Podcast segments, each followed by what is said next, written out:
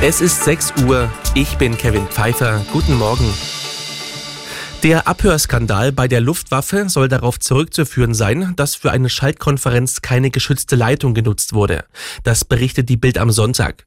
Viele Politiker fordern eine umfassende Aufklärung. Das Bundesverteidigungsministerium untersucht den Vorfall.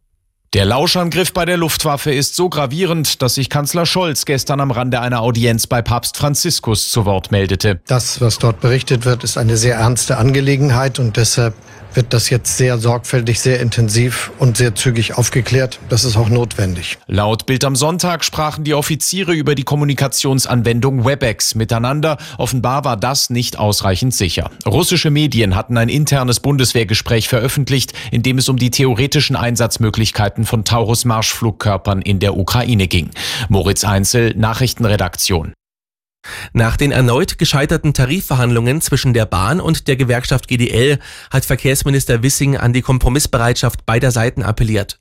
Der Bild am Sonntag sagte Wissing, mit dem Beharren auf Maximalpositionen komme man nicht weiter. Neue Streiks würden neben den Bahnfahrern auch die Wirtschaft beeinträchtigen, so der FDP-Politiker.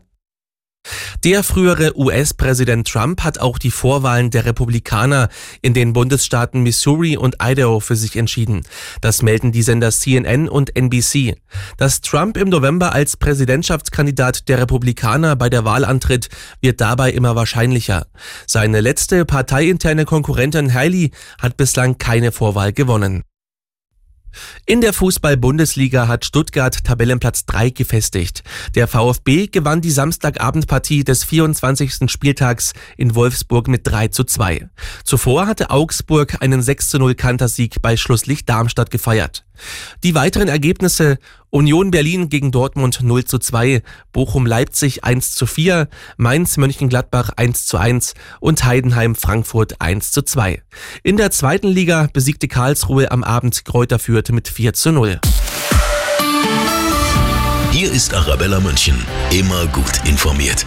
Nachrichten, Verkehr und jetzt das Wetter. Mit noch ganz schön frischen Temperaturen an der Kunsthalle München 3 Grad, in Dachau bei Ihnen an der Gemäldegalerie 2 Grad und bei Ihnen in Haag an der Amper im Landkreis Freising am Kulturraum Ampertal ebenfalls 3 Grad. Wie wird's denn das Wetter heute?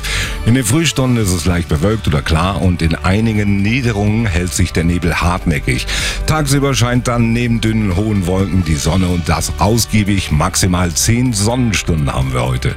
In den Alpen herrscht außerdem noch Föhn und die Temperaturen, Achtung, steigen von 14 bis auf maximal 18 Grad.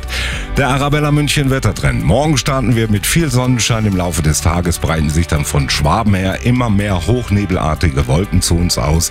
Und am Dienstag und Mittwoch fällt zeitweise Regen, in den Alpen sogar Schnee und es wird wieder ein bisschen kälter. Das Wetter präsentiert vom Münchner Kindelfladen der Bäckerei Traublinger. Ihre Bäckerei Traublinger. Geschmack hat eine Backstube.